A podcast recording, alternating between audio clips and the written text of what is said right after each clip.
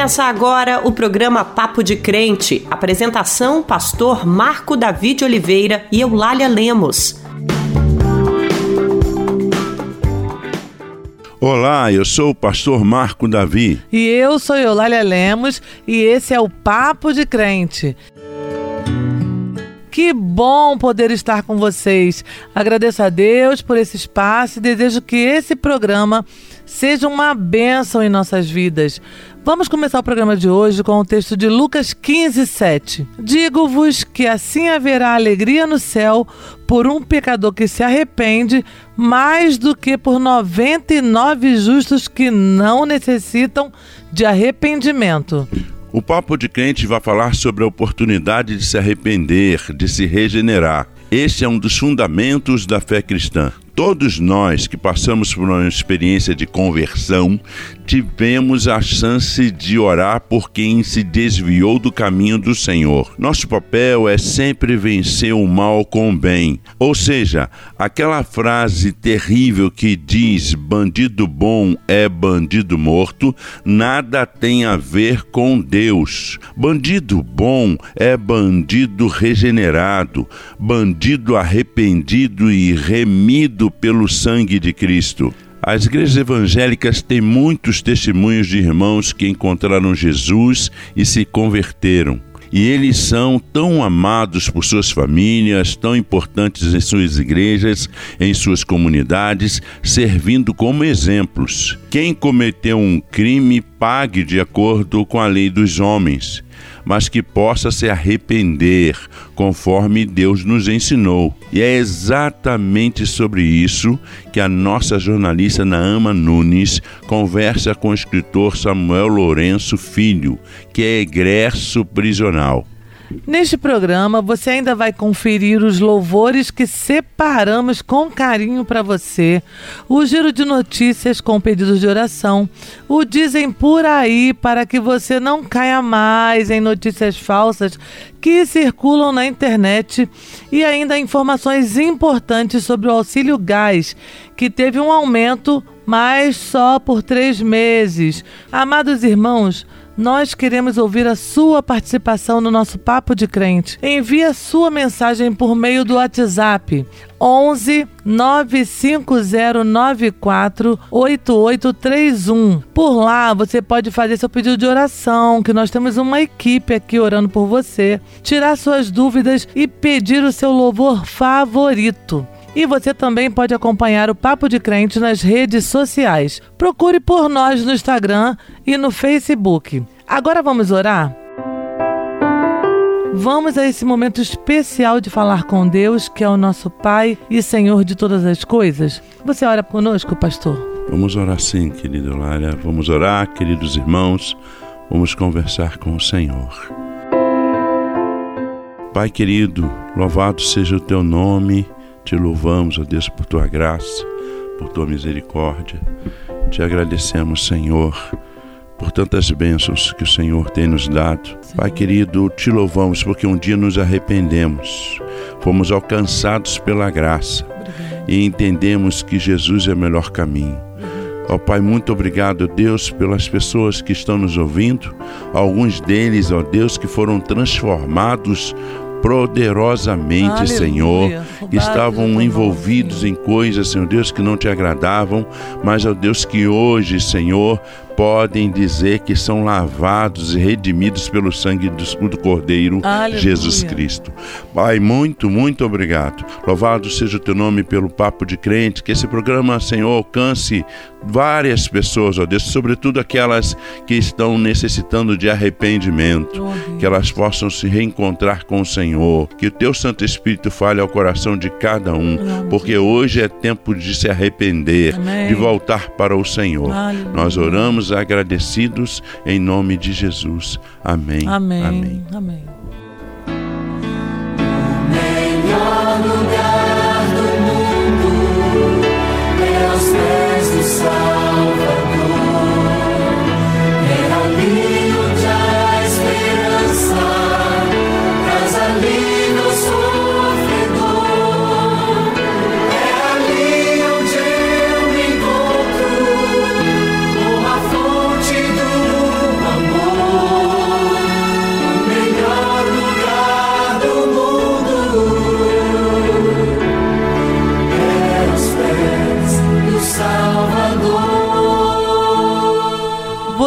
Acabou de ouvir O Melhor Lugar do Mundo com o grupo CD Jovem. E o melhor lugar do mundo é aos pés do nosso Salvador. O pagamento do auxílio gás foi retomado no dia 9 de agosto com uma novidade. As famílias que recebiam cerca de metade do valor do botijão de 13 quilos passaram a receber o Vale Gás com o pagamento integral da unidade. O valor médio integral da unidade será pago nos meses de agosto, outubro e dezembro. Em janeiro de 2023, as famílias voltarão a receber o valor de metade, como recebiam antes, né, do botijão de gás. Atenção, meus irmãos, fiquem atentos. Esse benefício, apesar de ajudar muito, é passageiro. É o que muitos especialistas estão chamando de medida eleitoreira. O governo tem sim que garantir o mínimo para que a população possa se manter mas precisamos cobrar políticas permanentes que gerem emprego e renda. Até agora, o governo não explicou o que acontecerá a partir de janeiro, quando terminará esse aumento do Vale Gás e do Auxílio Brasil? Pense nisso e se organize. Eulália, chegou o momento da nossa entrevista. E nesta semana vamos falar sobre a segunda chance que todos temos ou deveríamos ter para reconstruir nossas vidas. No programa de hoje, nossa jornalista Naama Nunes conversa com Samuel Lourenço, que pela graça de Jesus se regenerou. Olá, Naama, é com você. A paz do Senhor Eulália, a paz do Senhor Pastor Marco Davi e também aos nossos irmãos e irmãs que nos acompanham nesta edição do programa Papo de Crente.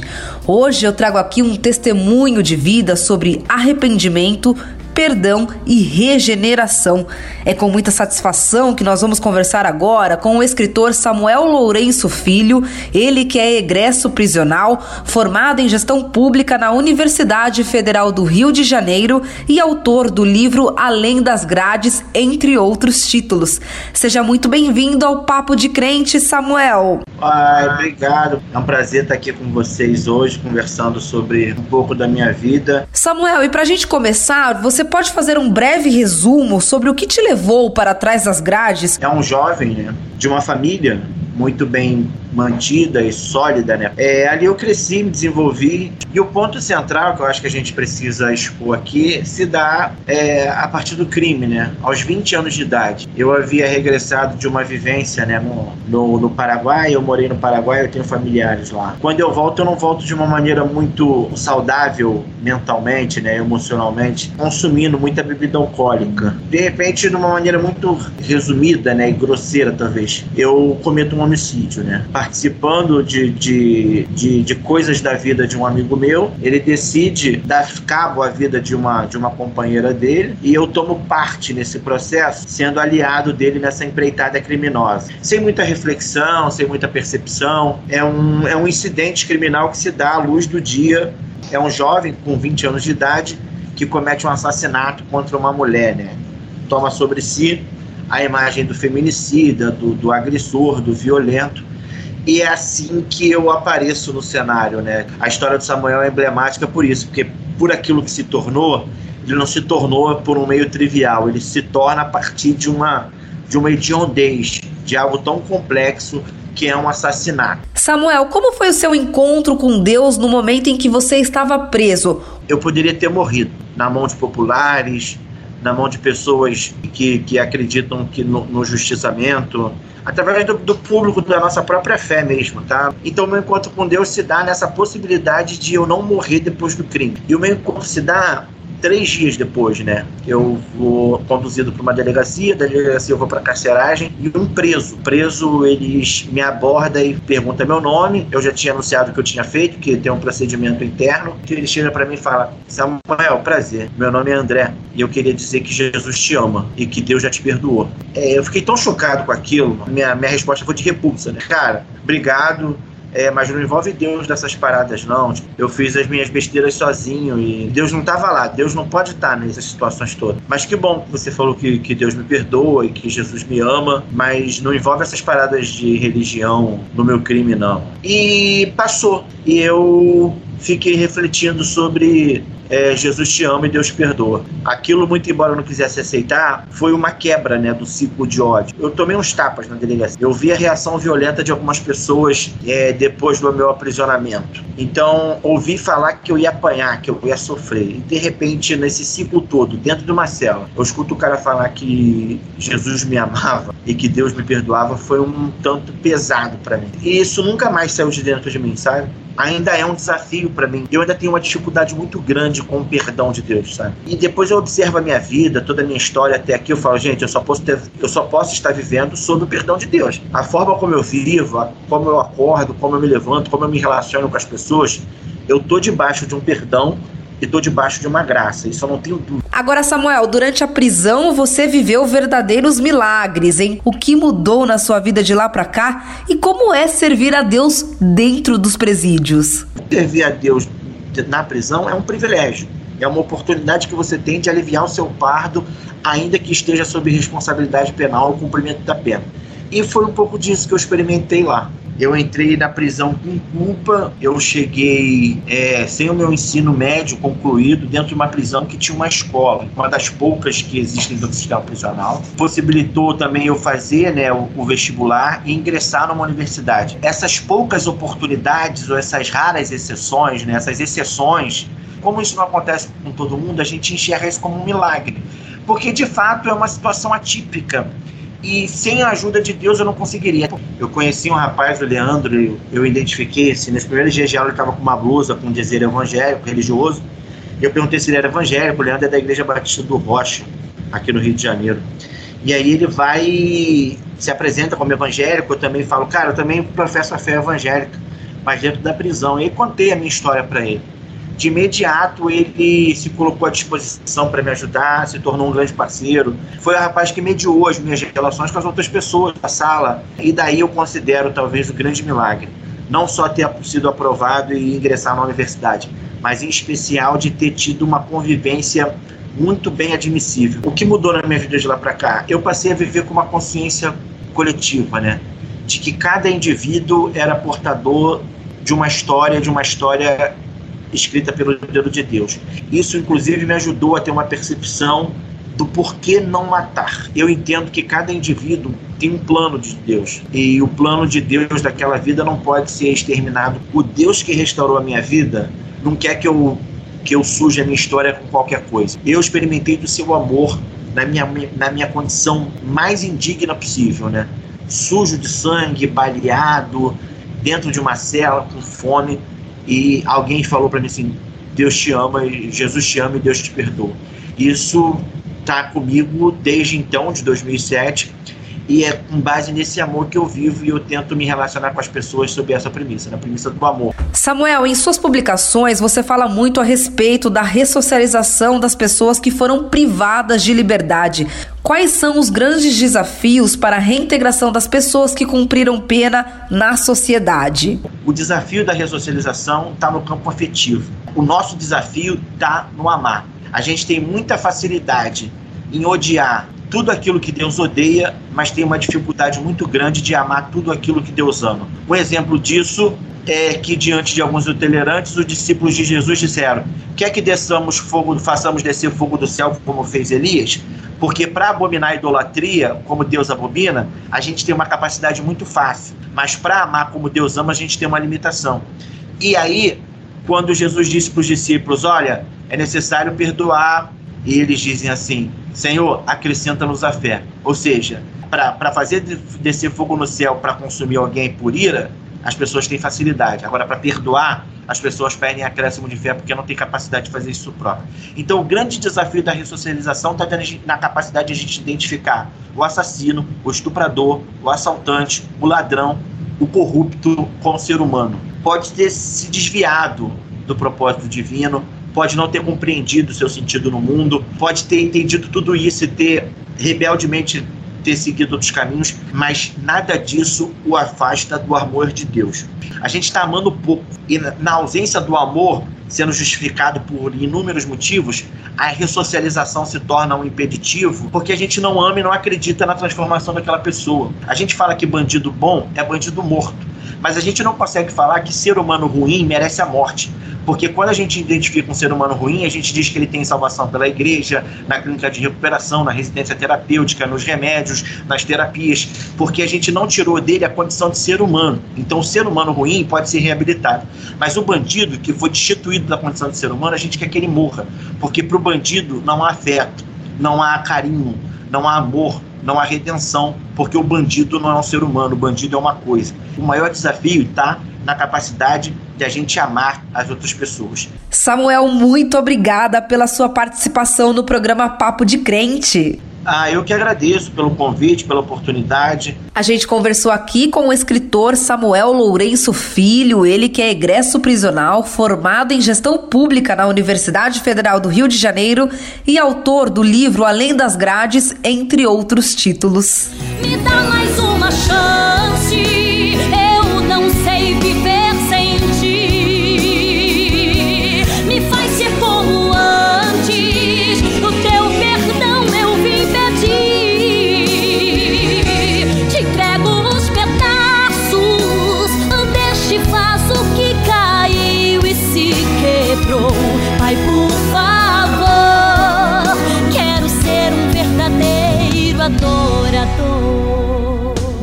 acabou de ouvir mais uma chance com a cantora Lauriette. E agora vamos ouvir o que diz a palavra de Deus sobre o arrependimento. É possível se esvaziar e viver uma nova vida? A paz do Senhor, Ari. Paz do Senhor, Eulália, paz do Senhor, Marco Davi. Olha, hoje eu quero meditar com você, meu irmão, minha irmã, sobre um dos últimos momentos de nosso Senhor Jesus Cristo. É a crucificação, exatamente. Ele estava lá, estava lá injustamente condenado, contado entre os bandidos.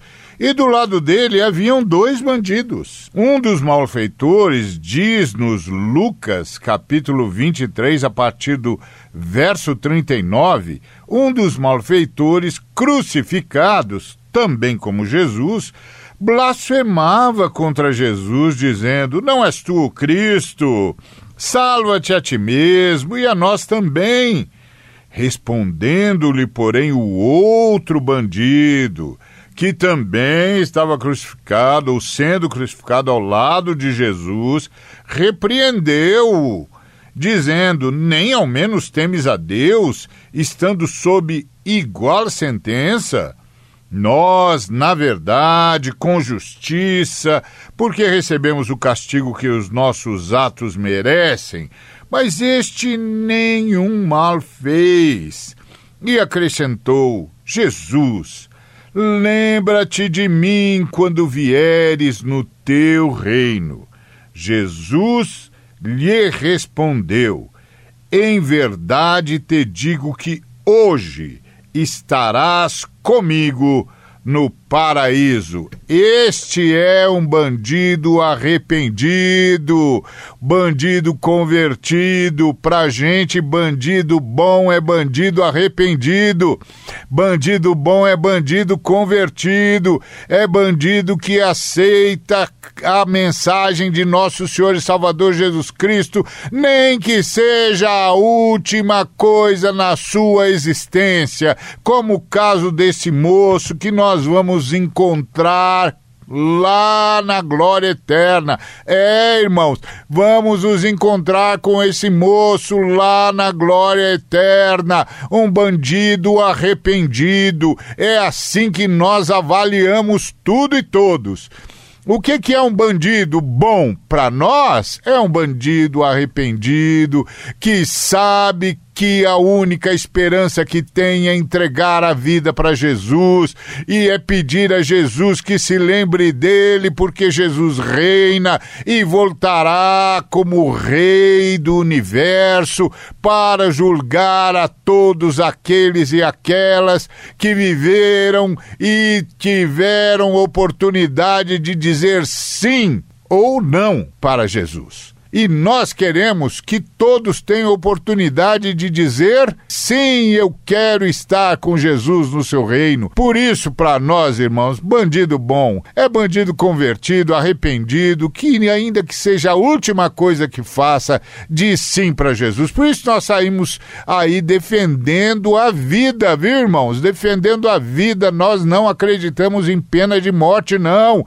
Nós não acreditamos em, em polícia saindo matando a esmo, não. Nós queremos todo mundo sendo julgado segundo a lei para que a gente tenha pelo menos uma chance de anunciar Jesus e de dar a esses homens e mulheres também a chance que nos foi dada a chance de dizer sim a Jesus Cristo, como Jesus disse para aquele jovem, aquele bandido, hoje mesmo estarás comigo no paraíso. Ou seja, amados, ele já ia e já ia com Jesus, porque, como nos informa o Evangelho, havia um abismo entre dois grupos de pessoas: um grupo que disse não a Deus e outro grupo que disse sim a Deus.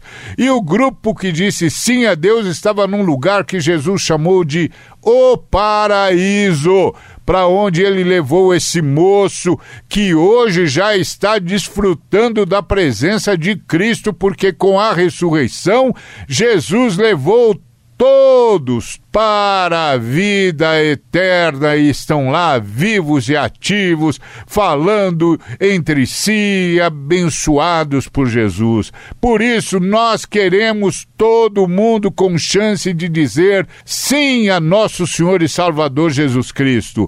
Todo mundo tenha vivido como tiver vivido, tem de ter essa chance. Bandido bom é bandido arrependido e convertido. Que Deus nos abençoe. Dizem por aí, dizem por aí, dizem por aí, dizem por aí, por aí, dizem por aí. Bom dia, meus irmãos do Papo de Crente, tudo bem com vocês? Aqui quem fala é o Wellington Coutinho, fala aqui de São Paulo, é, capital, e eu gostaria de tirar uma dúvida com vocês. É, esses dias vi na, na, um vídeo de um senhor se intitula como José do Brasil.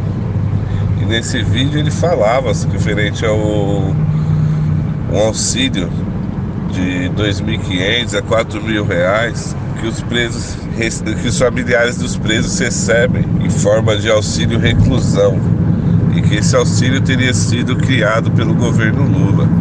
Essa informação é real? Ela procede? Paz do Senhor, meu irmão Everton Coutinho. Que bom que você trouxe a dúvida para cá, para o Papo de Crente. Nós verificamos.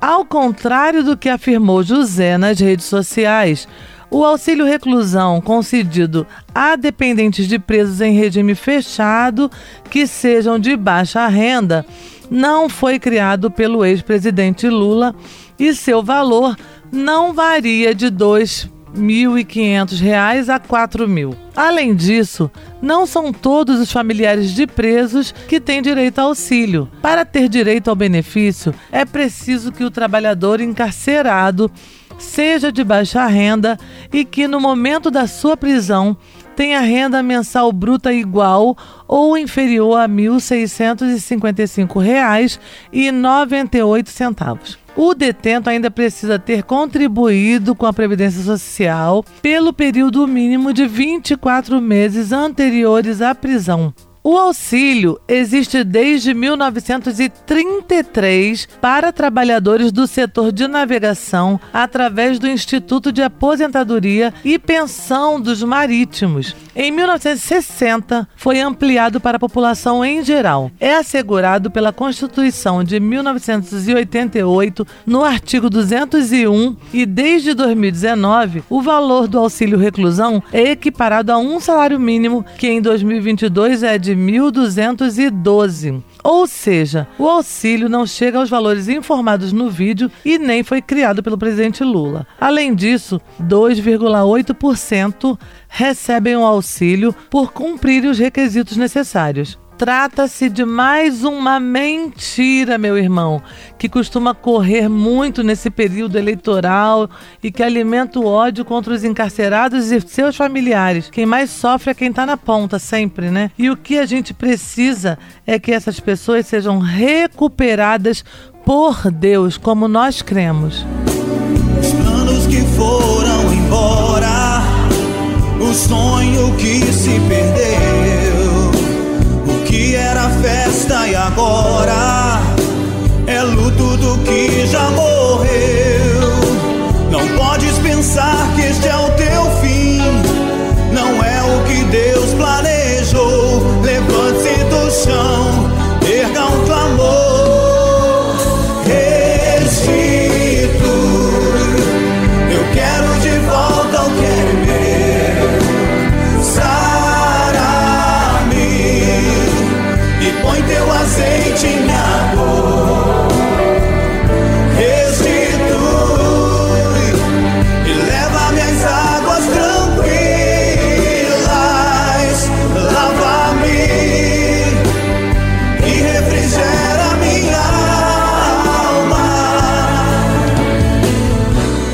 Você acabou de ouvir Restitui com Toque no Altar.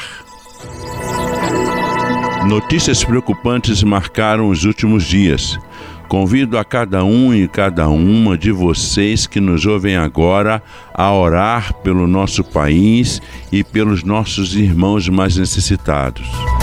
Apenas um em cada três homicídios cometidos em 2019 no Brasil foi esclarecido até o final de 2020, de acordo com o levantamento do Instituto Sou da Paz. Conforme o Instituto, o planejamento conjunto dos órgãos que compõem o sistema de segurança pública e justiça criminal para melhorar o índice de esclarecimento dos crimes contra a vida é importante, não apenas para reduzir a sensação de impunidade como para dar a resposta eficaz aos familiares e amigos das vítimas. Neste programa, em que abordamos a importância da oportunidade de se arrepender de uma vida de pecado, precisamos ressaltar que os crimes devem ser punidos conforme a lei. É importante para as famílias e para a segurança pública em geral que não haja impunidade. Mas também é importante orar para que cada uma dessas pessoas